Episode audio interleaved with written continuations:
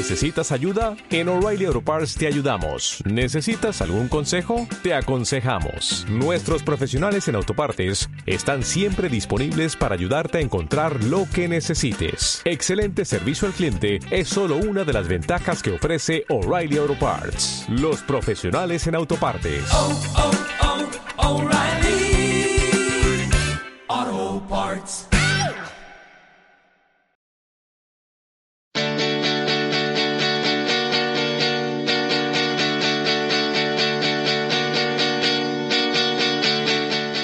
Aquí comienza Spin-off. Dirige y presenta Coral González.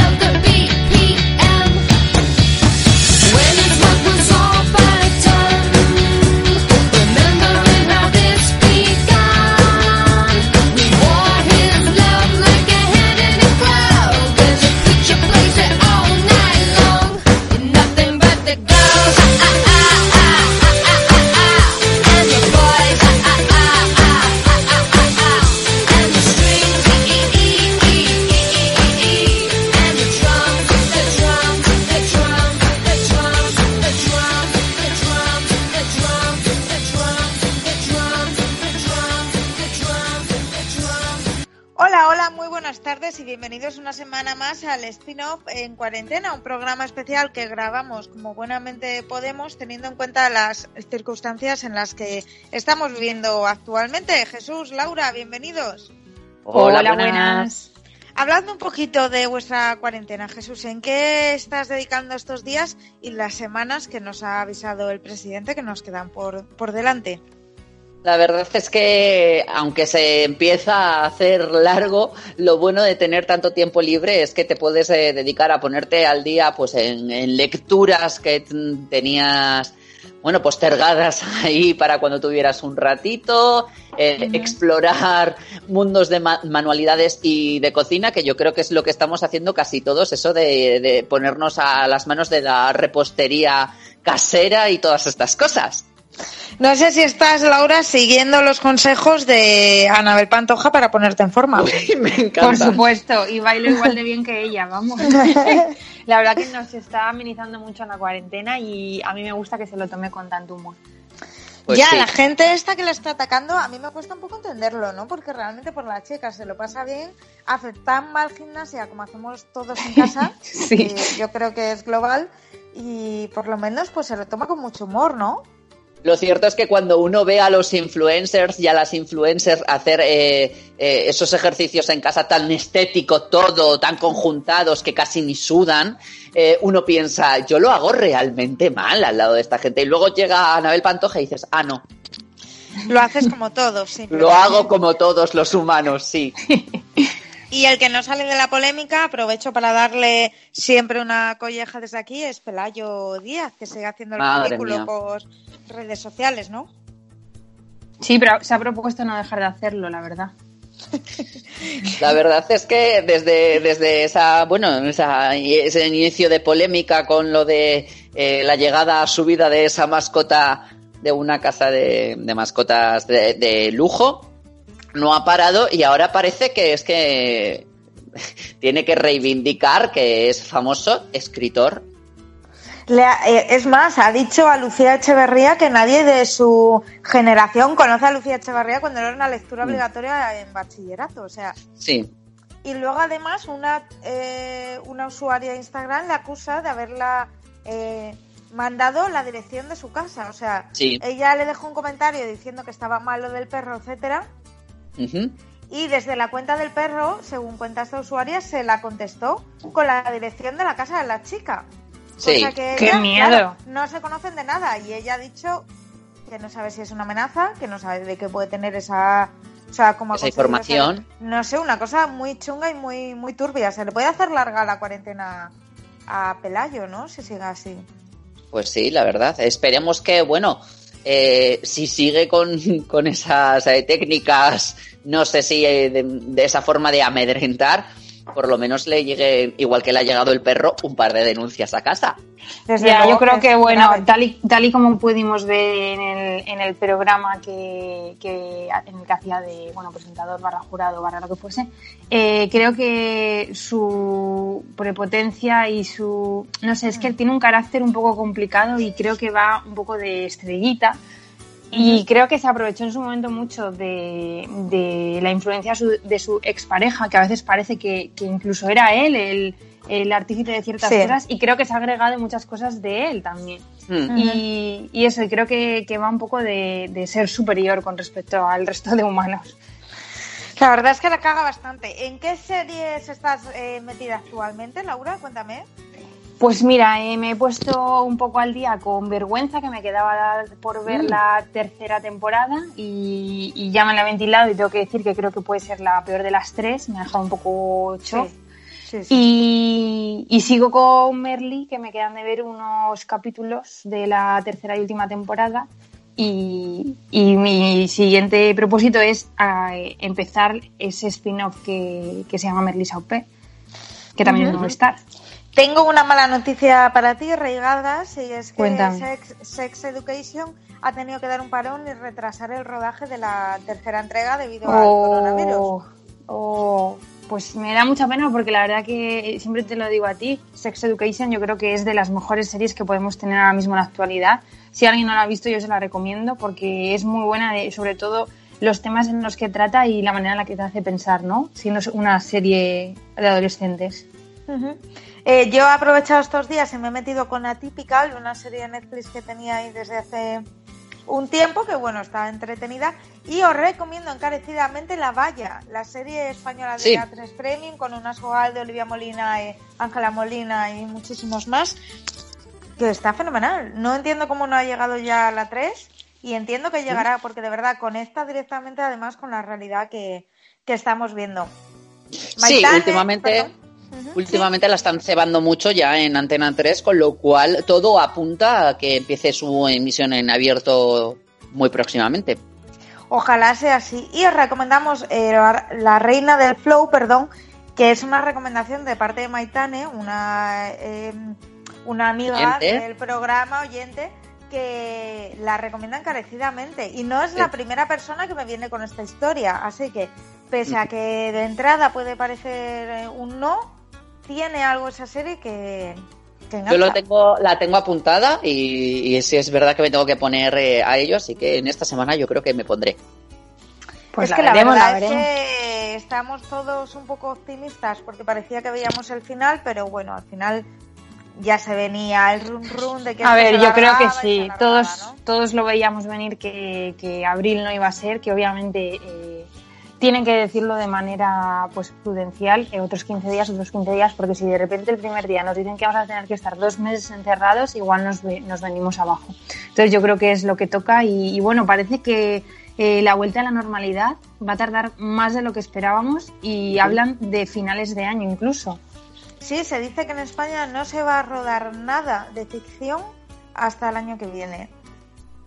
Esto puede ser eh, un golpe, no voy a decir duro, sino demoledor para, para la cultura ¿no? de este país. Eso es. Y no solo los rodajes, cualquier eh, cualquier espectáculo, cualquier eh, cosa de ocio, pues este, tendrán que estar postergadas a más adelante. Con lo cual, pues sí, lo que tú dices, la cultura de este país eh, se verá bastante A veces, golpeada. a veces la gente cuando habla del sector cultura eh, piensa directamente en Javier Bardem o en Penélope Cruz o en, Sí. en Que son los que menos les pueden claro, aceptar realmente.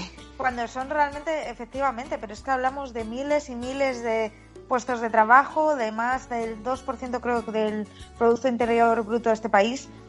Sí. Es eh, muy gordo, ¿no?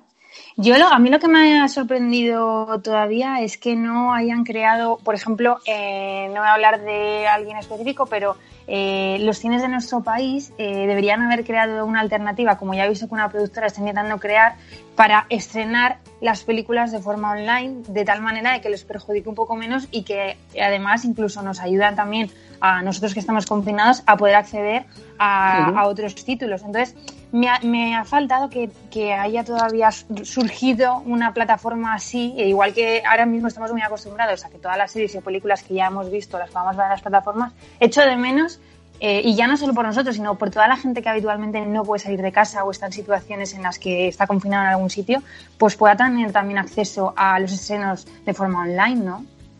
Mm. Sí, sería, Parece. eh, Además, que sería muchas, una o sea, lógica. Claro, aunque ahora mismo no vayan a grabar nada, se han quedado muchas películas colgadas pendientes de estreno. Hay, hay un problema además con películas que estaban para salir ya. eh, un lugar Sí. tranquilo 2, eh, la de Disney. Eh, Sí. Onward, creo que se llama algo así. Mm, es que esas películas se han quedado ahí con un dinero en promo ya gastado porque estaban Sí. ya para salir. Que a ver qué pasa con ellas. Incluso, eh, incluso la eh, vuelta, por ejemplo, de la gente 007 en esta última película con Daniel Craig, que ta- también ha visto postergada ya incluso dos veces su fecha de estreno y veremos a ver dónde al final, en qué fecha final se puede estrenar. A ver, es una pena porque, eh, por ejemplo, estoy viendo, a ver, que claro que es otra, otra dimensión completamente diferente, pero eh, hay mm, eh, algunas obras de teatro que se están estrenando de forma online. Por ejemplo, he visto que Irene Escolar está representando versos de Federico García Lorca, una cosa que ella ya hacía a través de, de una plataforma online en la que, bueno, pues tú puedes comprar la entrada y accedes a, a ver Sí. este contenido, ¿no? En Estados Unidos sí es cierto que se están pudiendo comprar algunas de estas películas para, para alquiler a través de Apple, sobre todo. Eh, vi la de Disney, pero vi que el precio era 20 dólares. Una cosa Sí. un poco eh, ver, loca. se ha ido de madre, sí. Sí, un poco demasiado. Pero aquí de momento no hay alternativas y es que es eso, parece que va eh, para largo. La Para que ha largo, cancelado es deberíamos guardar un minuto de silencio, pero no podemos porque es la radio. Eh, Taylor Swift ha cancelado, no viene a España, vuelve Bueno, a ver. más de 10 años sin Taylor Swift en España. y, Pero tenemos bueno, pues contrarios, sí. Porque, a ver, nos da pena y no. Nos da pena y no porque mm, la única forma en la que podíamos haber visto a Taylor en España es a través del festival Mad Cool, que como siempre piensa tampoco en la gente que no vive en Madrid, porque Tampoco. debe ser un festival para madrileños, me da mucha rabia, y nos plantearon el concierto un martes, un martes. ¿Quién puede ir a ver a Taylor Swift un martes? Bueno, Además, pues ellos. Pues ya Bueno, nadie. El, el Mad Cool que está completamente con la cabeza perdida porque les ha olvidado cancelar hasta el apuntador, pero ellos siguen adelante diciendo que no van a, a cancelar. A Acaba cancelar. Antonio Orozco de cabeza del cartel y, y yo creo que hay que olvidarse de este tema de festivales y grandes conciertos hasta... el Sería lo más responsable.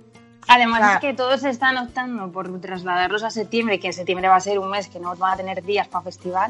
Y aparte que, que tampoco es como muy seguro que en septiembre vayamos a poder asistir Claro, a este tipo de es eventos. una- Entonces, Pues, es de hecho, eh, cuando todavía se están estudiando qué tipo de medidas eh, se van a eh, se van a utilizar para incluso los grandes almacenes, es una locura pensar que pues se puede organizar un festival de estas dimensiones con libre acceso o con eh, todo el aforo completo. Eh, bueno, es que vamos muy optimistas me- les veo a los promotores. diciendo, me estás diciendo que hasta finales de año no se va a poder ir al cine o al teatro o no se va a poder rodar una película y se va a poder hacer festivales en septiembre. No lo Es veo. que justo me parece la actividad, la última que vas a poder La hacer última, un concierto es. o una discoteca grande. Es que es lo último Claro. de lo último, ¿no?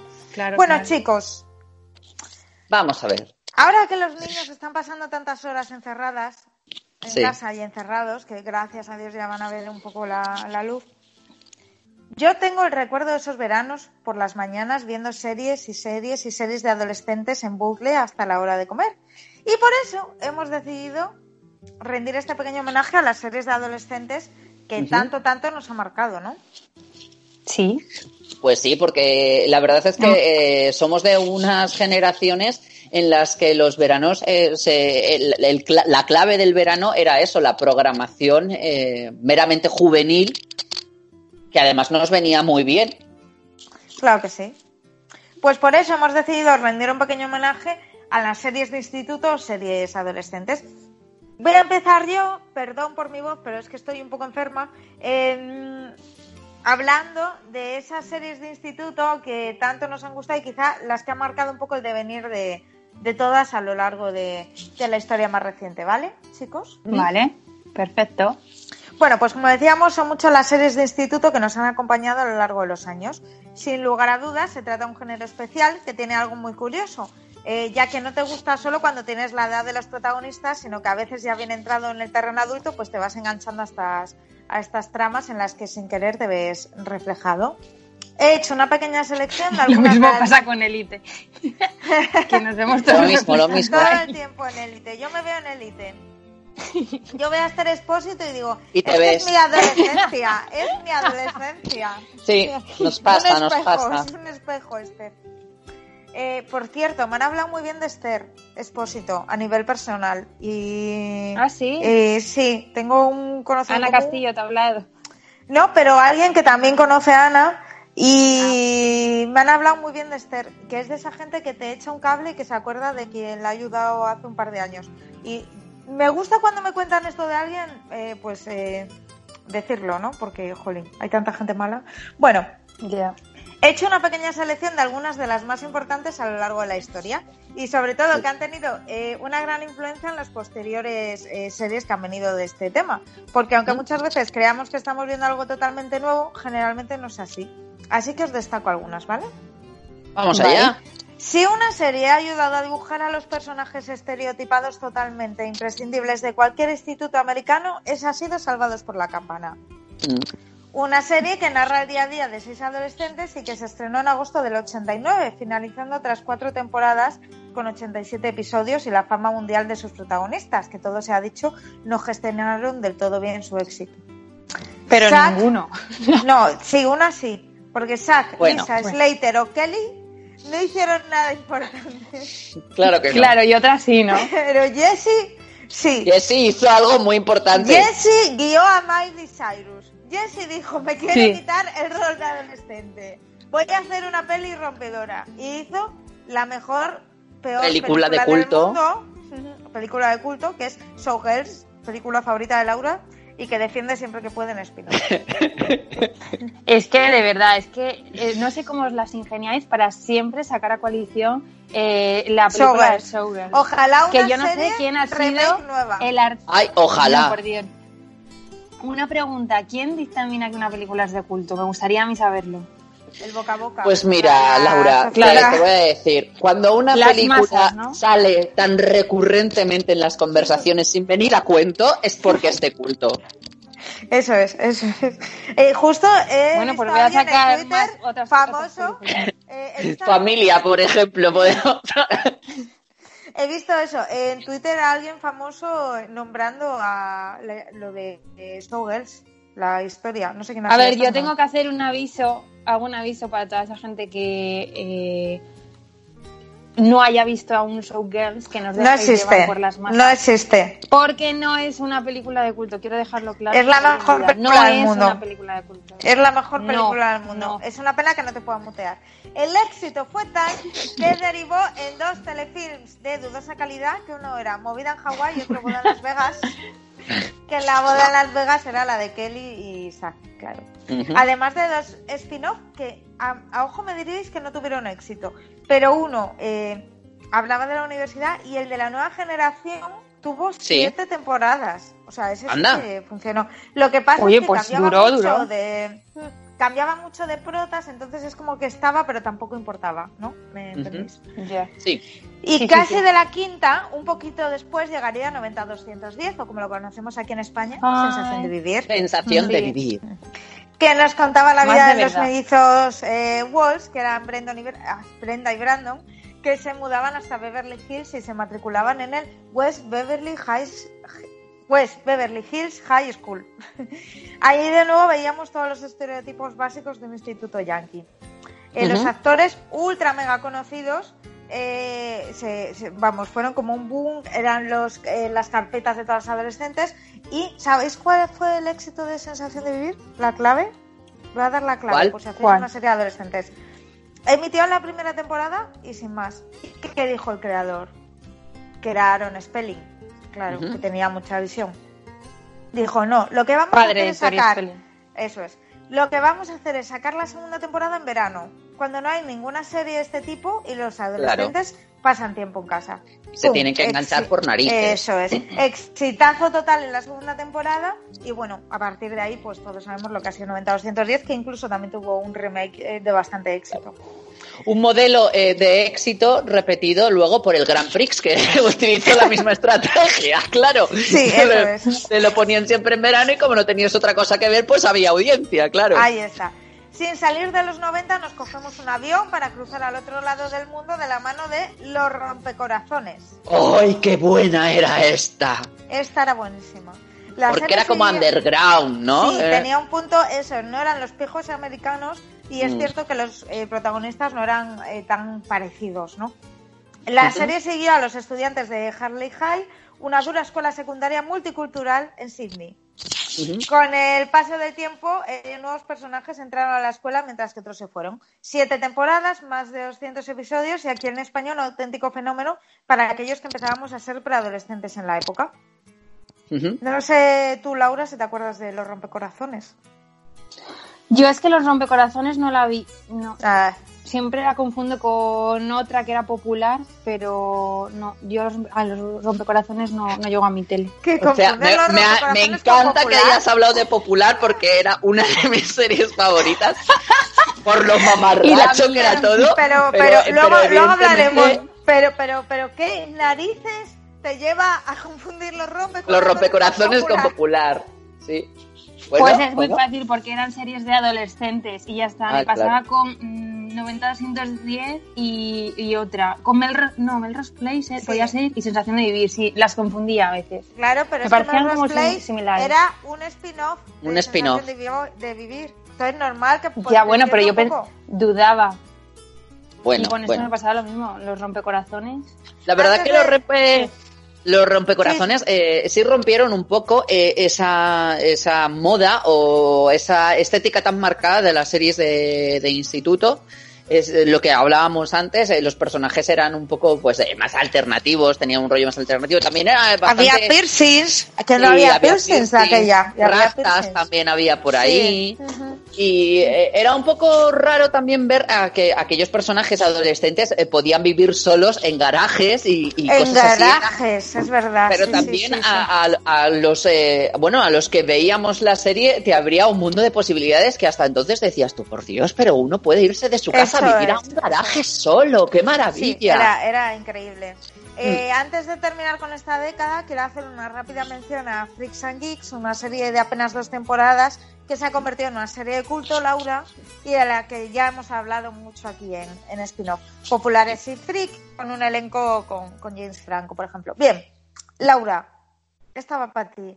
Voy a hablar de alguien que para ti es muy especial y que me hace ilusión nombrar porque no todo el mundo sabe que la primera serie que creó Ryan Murphy fue popular. mira Sí. Tú, Laura, Ryan Murphy, creador de grandes ficciones. de las que hablas siempre. Sí. La verdad es es. que, pues lo que hablábamos antes, que popular, eh, bueno, pues es una serie que, pese a que no es una serie de gran calidad, pues yo creo que a nuestra generación nos marcó mucho, ¿no? No sé si también Sí. teníais tan buen recuerdo como yo. Sí, la creó sí. eh, junto a Gina Matthews y realmente tuvo poca audiencia, pero tiene como un muy buen recuerdo de sus dos temporadas en la 2. Eh, veníamos de Dawson Crece, otra gran serie de adolescentes. Quizá esta la dejo apartada porque, a ver, es que yo era muy de, de Dawson, entonces... Dawson. Eh, era una serie que, que tenía una profundidad e intensidad eh, tremebunda y nada vista en la época. Y de ahí pasamos al mamarrachismo de popular. Entonces, Maravilloso. como Pim pam, o sea, era nada que ver. Sam Sí. McPherson y Brooke Contrastes. McQueen, estudiantes de Jacqueline Kennedy High School, son por los opuestos. Brooke es una animadora muy popular y Sam es una periodista impopular. Sus respectivas pandillas son forzadas a hablarse cuando el padre de Brooke y la madre de Sam se comprometen. Sí. A mí me gustaba muchísimo, eh, a mí me gustaba muchísimo eh, Popular, porque a lo mejor, eh, bueno, era eh, una serie de instituto que se reía un poco de los Sí. estereotipos de, de las series de instituto y, sin duda, eh, crearon, eh, Ryan Murphy creó uno de los personajes que, mm, la verdad, a mí se ha quedado en mi retina, que es esa gran Cherry Cherry, Ahí está, ahí está. histriónica, imposible, eh, pretendía ser guapa y no lo era, quería que las cosas le salieran bien y nunca le salían bien, o sea, era una cosa maravillosa con su madre, mamá Cherry, también. Claro, cosa- es que es que al final eh, eh, se parece mucho a Glee. O sea, hay muchas Sí. cosas que se parecen a Sí. Glee si lo, si lo buscas. Y Eh, ojo bueno, en que esta- para... Per- perdón, pero ojo, porque para, la se- para esta serie que, podemos calificar igual que era de las de peor calidad de todas, eh, luego hemos visto multitud de rostros de, de estos actores en, otros proyectos. Quiero decir que, que salieron más eh, actores eh, de popular que de otra serie para la calidad que tenía la ficción. Eso es verdad. Esto hay que sumar otros nombres que fueron muy importantes, como el de OC, con Ryan, ¿Mm? Marisa, Summer, Seth, eh, o One Tree Hill, por ejemplo, y muchos más. Los tiempos cambian y las Sí. exigencias de la audiencia también. Por eso, en un momento en el que parecía que había sobredosis de series juveniles, éramos felices y no lo sabíamos, se buscaron nuevas fórmulas que además de los clásicos líos de la edad trajesen novedades. Ahí destaca Verónica Mars.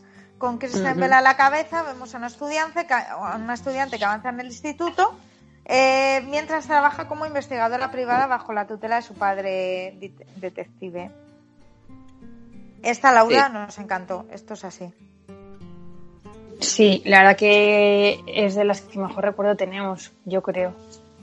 Desde Bueno, es que hay muchas. Es que la verdad que somos niños que crecimos mucho con las series de televisión. Eso es así. Eso es verdad, Pasábamos muchas mañanas viendo, tele. viendo contenido. sí, sí. Claro, Hombre, y, y bendita claro. televisión que en aquellos años eh, tenía este tipo de contenidos al que podía acceder todo el mundo, porque claro, eh, ahora Sí. eh, te enfrentas a unas vacaciones de, de verano eh, con una televisión cuajada de formatos que no son para nada adecuados para unos niños ni para unos jóvenes. Tal cual, tal cual. Ahora Pues me sí, vuelvo... totalmente, totalmente. Me vuelvo para Europa para hablar de uno de los fenómenos más inesperados y modernos del viejo continente, que fue Skins. Eh, Mm. Esta serie nos habla sobre un grupo de jóvenes de Bristol y destaca porque no tuvo el em, miedo típico de estas series a cambiar de elenco. Hay un momento en el que las tramas se gastan y los personajes crecen. Ahí Skins cambia de generación bien rápido. Dos temporadas por generación, siete temporadas de, de serie. Además, cada episodio nos presentaba Bueno. uno de los personajes, ¿sí? No, que, que es, es que es completamente diferente porque creo que, que es una serie mucho más eh, real, obviamente, mucho más dura que, que el resto de, de series adolescentes a las que veníamos acostumbrados, Eso, ¿no? que eran eso. más tirando igual un poco a cómico y aquí ya entraba mucho drama. Por eso la destaco porque fue muy diferente en este sentido. Empezó a meter las drogas, el sexo, el lenguaje real. Unos adolescentes menos perfectos, unos actores que no parecía que tuviesen 35 años y un mundo que se parecía más a, a la realidad que se vivía. Por eso conectó tanto. Eh, los guionistas de Skins eran jóvenes, no de 16 años, pero sí de 20 y pocos. Y eso ayudó mucho a que la serie fuese más, más realista. Sí, Y la de verdad aquí- es que Y todo un acierto, la verdad. Perdón, que de aquí es que han salido actores que sí que de verdad han tenido un exitazo eh, mundial. sí. Sí, dos de ellos los pudimos ver de- en Juego de Tronos, que es la- una de las grandes ficciones eh, actuales. Y es cierto que fue un acierto lo de cambiar eh, de la generación, porque, bueno, pues en vez de contarnos durante siete temporadas las aventuras de unos jóvenes que parece ser que no pasaban de, de curso, pues aquí sí que era más real y veíamos cada dos años ese cambio generacional del que hablabas, con nuevas tramas y, y, bueno, personajes totalmente diferentes a los anteriores, que era yo creo que un poco la manera de enganchar a, a la audiencia.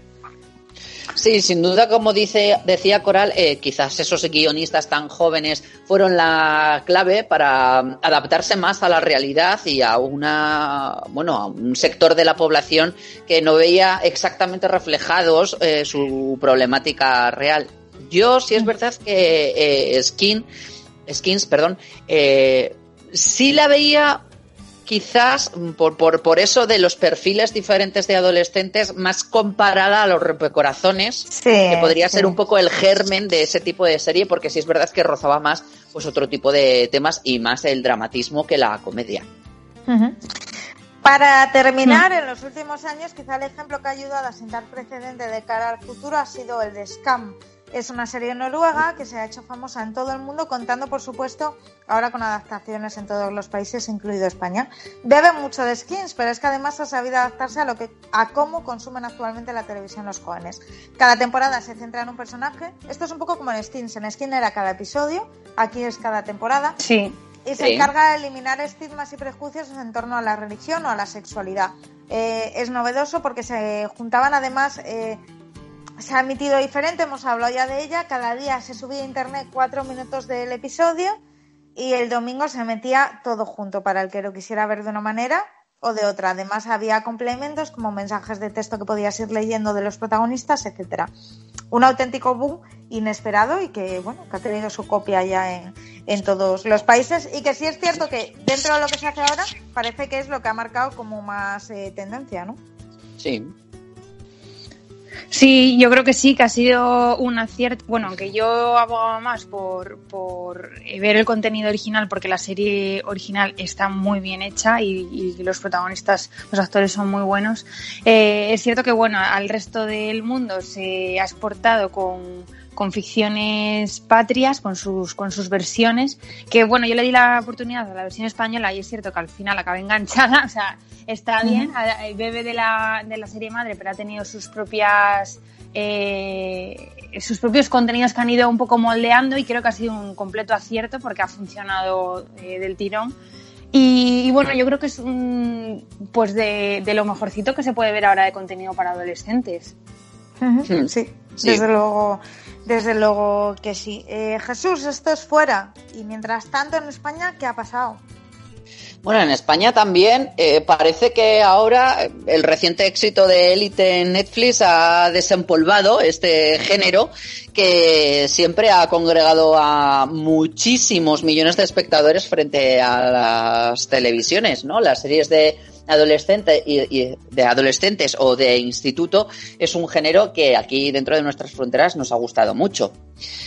Yo creo que para empezar a hablar de las series de, de, adolescentes aquí en nuestro país tenemos que retroceder hasta el año 1986, un grandísimo año, lo dejo ahí como esto, para hablar de la que posiblemente, pues eso, fuera el germen de este género en nuestro país. Eh, en televisión española se estrenó Segunda Enseñanza, una serie escrita y dirigida por Ana Diosdado, en la que se reflejaba, pues a lo largo de sus 13 capítulos, las inquietudes de, de una juventud, de la juventud española de mediados de los 80, que veían como su realidad por completo cambiaba a, después del final de una eh, dictadura y con esos aires nuevos de esa España rompedora.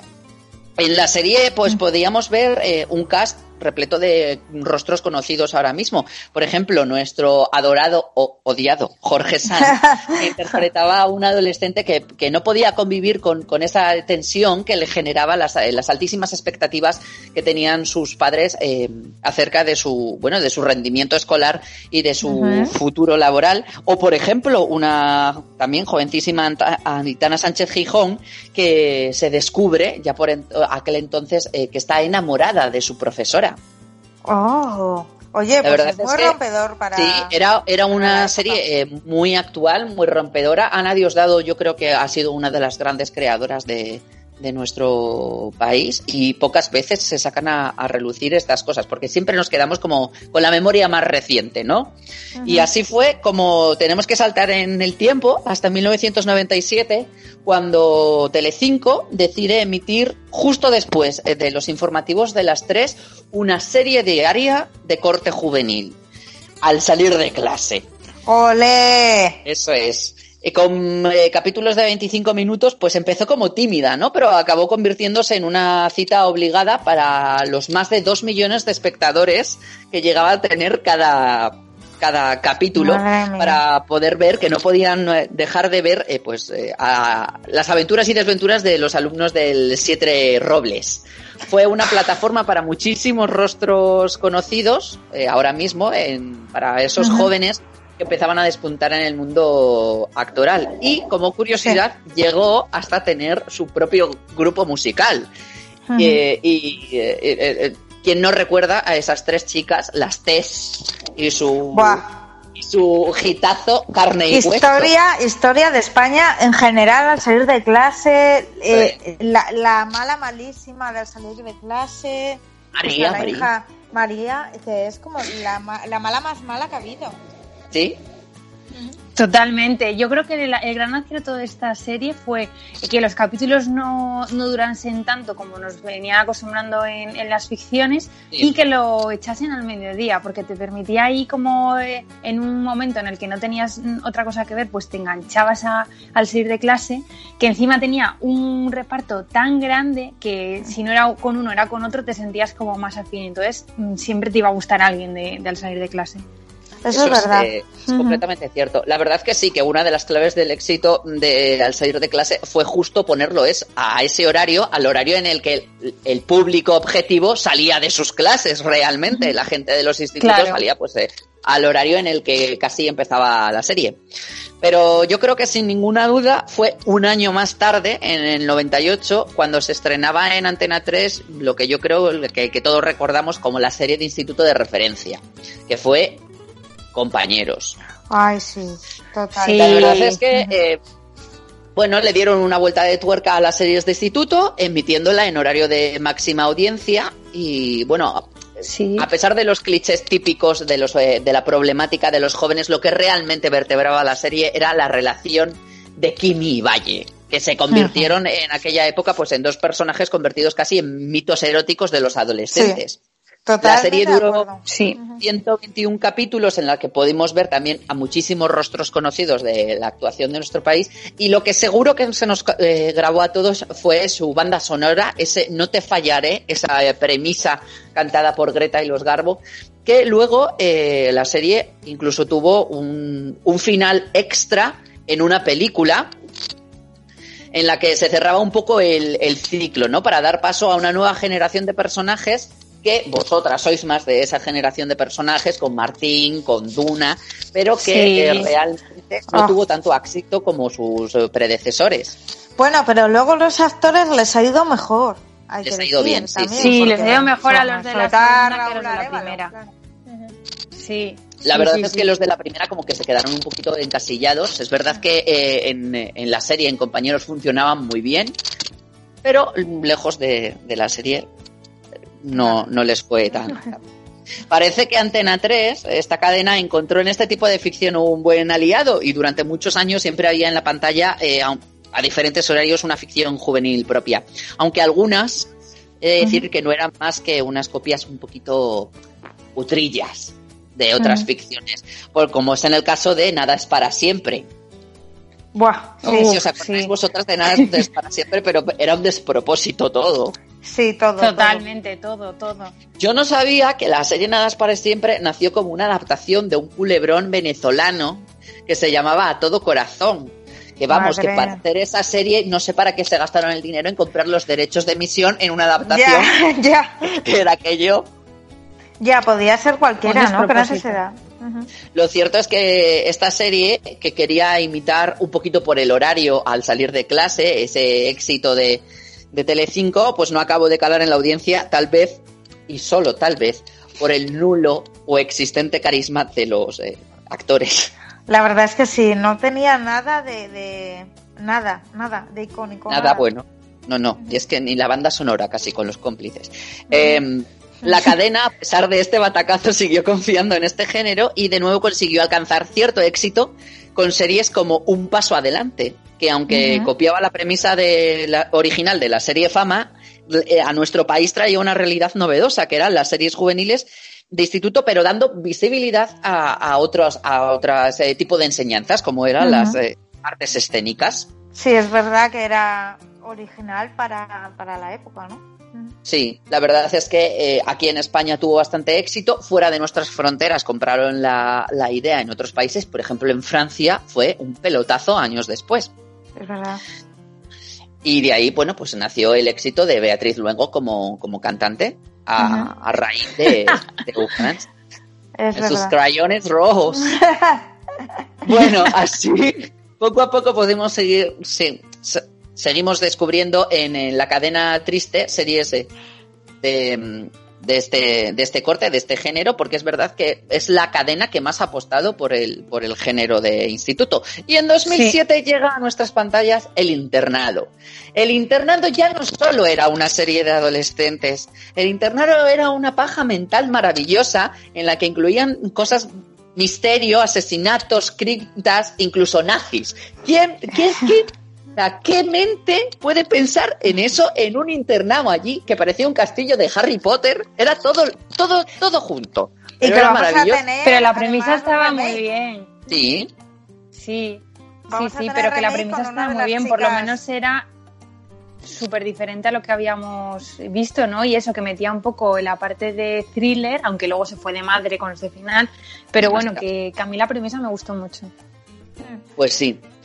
En 2008 eh, volvían a retomar esto de las eh, series eh, de adolescentes, también en Antena 3, con física o química. Siete temporadas que renovó un poco los clichés básicos, ese, ese lavado de cara un poco a, a esos jóvenes que estos sí parecía que tenían la edad que tenían que tener unos chicos de instituto, no como los de al Sí. salir de clase. Y pues mira, lo bueno que nos dio física química, pues que nos volvió a dar pues mm, nuevos guapos oficiales para el anuario del instituto, que lo teníamos pues ya muy olvidadizo esto. Yo quiero Sí. destacar una serie de Telecinco que se estrenó en 2010, que es La pecera de Eva. La pecera Ah, de sí. Eva, Ah, a sí. pesar del maltrato de la cadena de, de Mediaset, eh, tuvo un buen número de fans y fue bastante aplaudida por la mm, crítica y demostraba dos cosas. Que Alejandra Jiménez puede hacer lo que le dé la gana como actriz Sí. eh, eh, nos descubría una realidad poco explotada, que es eh, la parte psicológica, ¿no? la consulta psicológica de, de los centros escolares, que muy pocas veces ha sido tratada en las series de, de instituto. Era Tengo diferente porque era, perdón, un instituto, pero desde otro prisma más social y menos de Sí. culebrón, ¿no? Eso es, sí, sí, sí. Yo creo que, que mezclaba el, el- la- el- en la trama el drama con la comedia, dramas más reales y, y, bueno, pues eh, más, mm, más fieles a la realidad de los adolescentes, como puede ser pues, el bullying o, bueno, embarazos, todas estas cosas. Del reparto de esta serie hay que destacar, yo destacaría por lo menos a dos, que es eh, a Joel Busquet, que empezó ahí, despunta bastante como, como actor, y sobre todo a Aura Garrido, Ah, claro. Bueno, es que Aura Garrido ha trabajado muchísimo. muchísimo, pero muchísimo, o sea, muchísimo. En nuestro país, en general, la, salud del género de instituto, del- de este género juvenil, ha pasado por distintos periodos en los últimos años, acumulando Ujú. lo mismo éxitos que, que fracasos. Desde fiascos como SMS, que también era otro despropósito. Pues que me encantaba. Pero era un despropósito. Ojo que de ahí ha salido gente muy famosa también, Sí, es una de eso es, ellas. Mario eh, Casas. Mario Casas y Amaya Salamanca le deben su, Mm. su éxito a, a empezar y aquí. este, el Aitor, ¿no? Eh, no, el otro, eh, eh, John González. John González. Que hace cuánto que no trabaja John González, por cierto. Pues casi, casi como su hermano Álvaro Luna. ya, ya, es verdad, es verdad. Están ahí parejos los no, chicos. porque trabajan las chicas del cable. Ah, siempre se nos olvida esa serie. Claro, Siempre se nos Claro, olvida. nuestra esa gran serie. olvidada. Sí, total. Bueno, total. pues de, de fiascos como este, o por ejemplo, como esa serie que cebaron tantísimo, tantísimo, tantísimo, tenía tan buena pinta, tan buena pinta, y luego se convirtió en, mm, no sé cómo definirla, que era Dreamland. Uf, sí. Oh, Dios mío, qué horror. Eso fue horror. Eso. Al, al despunte de, de series que, bueno, a lo mejor eh, con menos promoción o, o destinadas a, a las televisiones eh, locales, que siempre tienen menos posibilidad de audiencia, como Merly, que al final eh, pues descubren éxitos o la adaptación de Scam España que también ha sido ha sido un Sí. éxito. Lo último de las series de instituto en nuestros países, en nuestro país, ¿cuál es? Lo sabemos todos, pues es Sí. Ahí está. A pesar de que yo creo que el éxito de Élite requiere en que todos son guapísimos y no tanto en que la en que la trama o los problemas adolescentes que presentan sean más o menos verosímiles, porque vamos, Sí. Ya. el no. nivel de vida que tienen y los problemas que tienen, yo no sé, eh, a todos los aspectos. Pero bueno, yo creo que queda claro que, la- que el género de, de las series de instituto en nuestro país tiene un largo porvenir, porque como decías tú, a pesar de que nunca nos ofrecen nada nuevo porque repiten clichés, este, eh, temas, eh, las mismas eh, Sí. drama- los mismos dramas en las tramas, es verdad que siempre nos dan una nueva y acabamos viéndola. Tengamos la edad que Totalmente. tengamos. Sí. Totalmente. Tiene algo que, que engancha. Y Laura, ¿de qué nos vas a hablar tú? Bueno, pues yo voy a hablar de, de, los, de algunos de los actores de series de, de adolescentes que, pues, que se han hecho muy famosos después de salir en estas ficciones. Y como los últimos siempre son los primeros, eh, pues siempre suele pasar que, que esos actores que no son protagonistas en las series de adolescentes, pues al final llegan más lejos que los propios protagonistas, ¿no? Algo que al principio pues puede parecer raro, pero, pero es así. Por ejemplo, es el caso de Al salir de clase. Eh, Leticia Dolera empezó su carrera como actriz eh, con- en esta aclamada serie de televisión donde interpretó a Ángela durante dos años. Después Sí. le llegaron papeles en series como El Comisario, Hospital Central, Los Serrano, El Barco, Bajo Sospecha. En el cine empezó su inclusión con películas eh, como El otro lado de la cama o Spanish Movie y acabó haciendo películas más importantes como La novia o Kamikaze o, o Rec. Pero su carrera dio un cambio cuando decidió dirigir su propia película.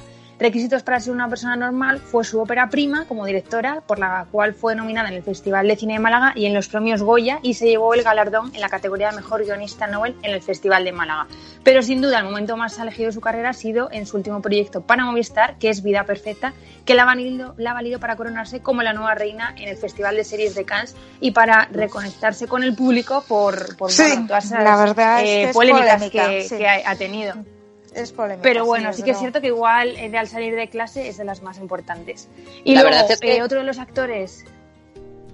No, perdona, que yo decía que, que de al salir de clase siempre de- eh, hablamos de mm, Pilar López de Ayala, que parecía que iba a ser la que más iba a despuntar, Sí. pero es verdad que a Leticia Dolera le, Ujú. le ha Y ido al final se mejor. quedó nada. Sí. Pues sí, os voy a dar, dos nombres españoles y dos, y dos eh, de fuera, internacionales. Ah, el segundo bien. nombre español es el que ya hemos comentado antes, sobre todo tu coral, en Compañeros, y es el de Raúl Arevalo. Su carrera comenzó en Compañeros, en la segunda tanda, y bueno, pues su, su oportunidad llegó, aunque hizo pequeñas inclusiones también en series como Hospital Central, por la que pasaba todo Dios, eh, Cuéntame cómo pasó, o. Su punto de inflexión llegó cuando se cruzó en el camino de Daniel Sánchez Arevalo, eh, protagonizando su ópera prima Azul Oscuro Casi Negro. Ahí comenzaron una, una amistad muy cercana eh, y bueno, pues eligió ser, eh, eligió a, Raúl Arevalo para su papel protagonista en Gordos, en Primos, en la Gran Familia Española, bueno, en todos esos trabajos le llamaba. Tras convertirse en uno de los secundarios de lujo en nuestro país, eh, bueno, pasó a asumir papeles protagonistas como en el de eh, Los girasoles ciegos de José Luis Cuerda o, o luego en, en papeles de gran altura como La isla mínima de, de Alberto Rodríguez junto con Javier Gutiérrez, que bueno, pues es una de las mejores películas españolas. Su debut en la dirección fue con el thriller Tarde para la ira, protagonizada por Antonio de la Torre, con la que viajó al Festival de Venecia y con las que han conseguido firmar una de las grandes sorpresas del cine español en 2016. Creo Sí. que de- dos de los eh, actores más importantes Sí. salidos de, de, de series adolescentes son estos dos. Luego, si cruzamos nuestra frontera, eh, nos vamos a la serie Dawson Crece, eh, en el que Michelle Williams integró el reparto de, de esta popular serie, dando vida a Jen Linde, Linde. Y fue eh, bueno, una de las series más vistas y populares durante su producción, donde la actriz participó a lo largo de las seis temporadas. Bueno, seis temporadas, no todas. Junto a sus compañeros, la carrera de Michelle obtuvo un tremendo impulso. De todos los integrantes, ella ha sido la que ha logrado una trayectoria sobresaliente. Tras terminar Dawson, las comedias románticas y las series de televisión sobre jóvenes y atractivas estudiantes se acumulaban en el felpudo de Michelle Williams. Aceptarlo todo era Sí. un camino fácil, le daría dinero rápido y asentaría su fama, pero sin embargo Michelle se evaporó. Bueno, en realidad trabajó sin parar, más que nunca en su vida, pero en una eh, docena de películas minúsculas que se estrenaron en cuatro cines.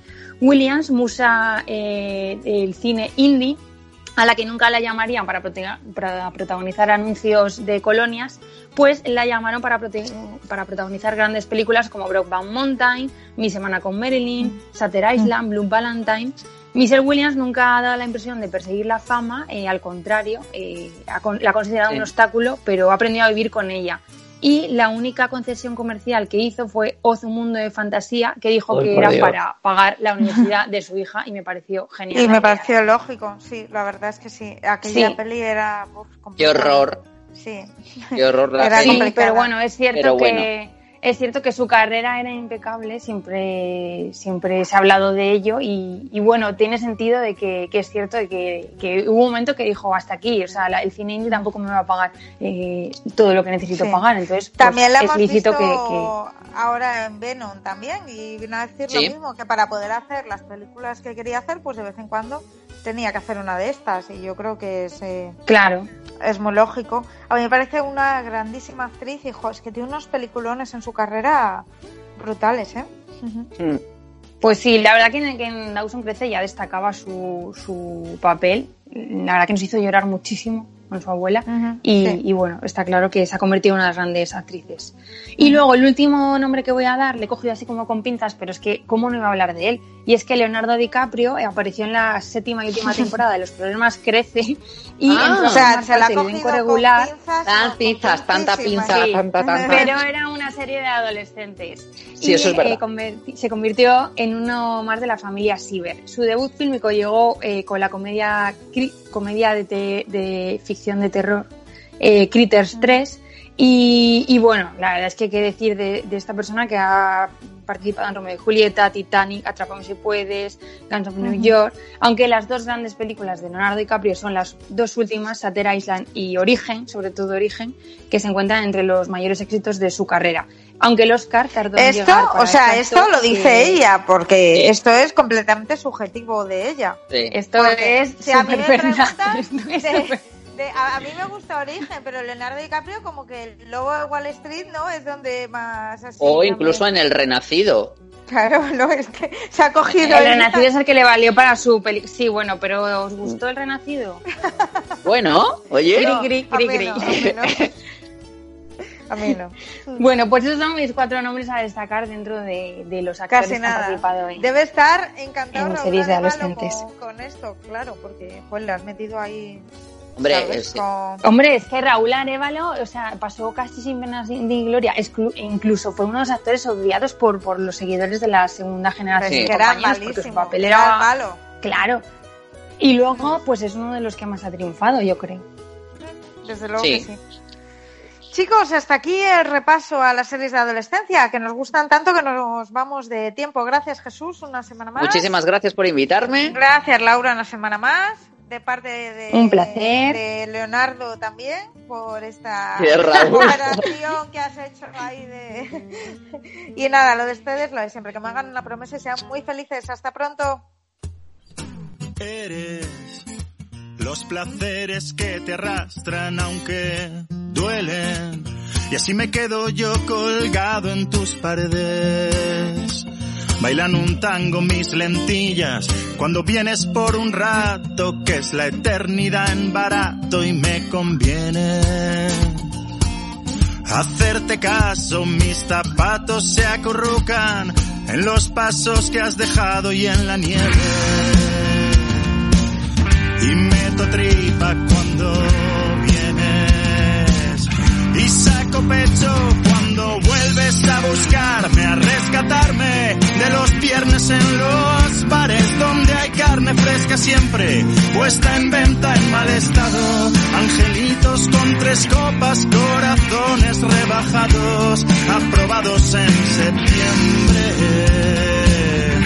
Raspados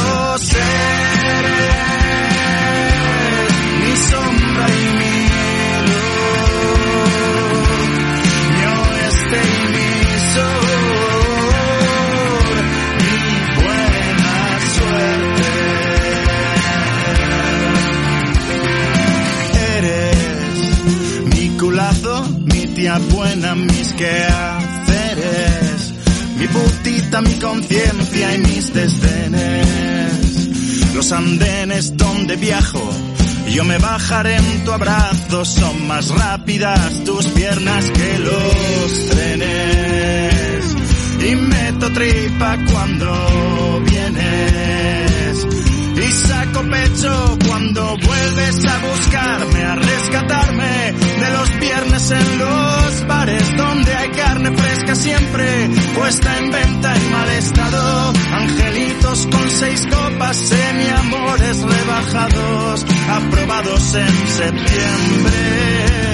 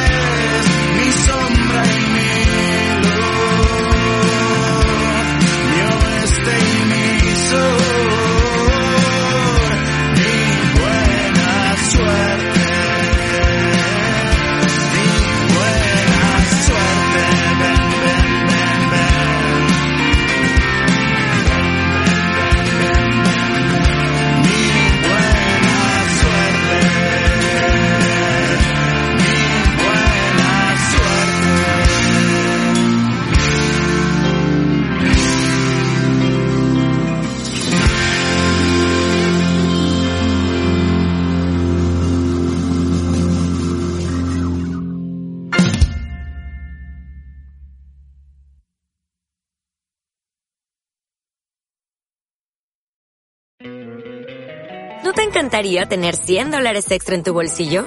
Haz que un experto bilingüe de TurboTax declare tus impuestos para el 31 de marzo y obtén 100 dólares de vuelta al instante. Porque no importa cuáles hayan sido tus logros del año pasado, TurboTax hace que cuenten. Obtén 100 dólares de vuelta y tus impuestos con 100% de precisión. Solo con Intuit TurboTax. Debes declarar para el 31 de marzo. Crédito solo aplicable al costo de la presentación federal con TurboTax Full Service. Oferta sujeta a cambios o cancelación en cualquier momento.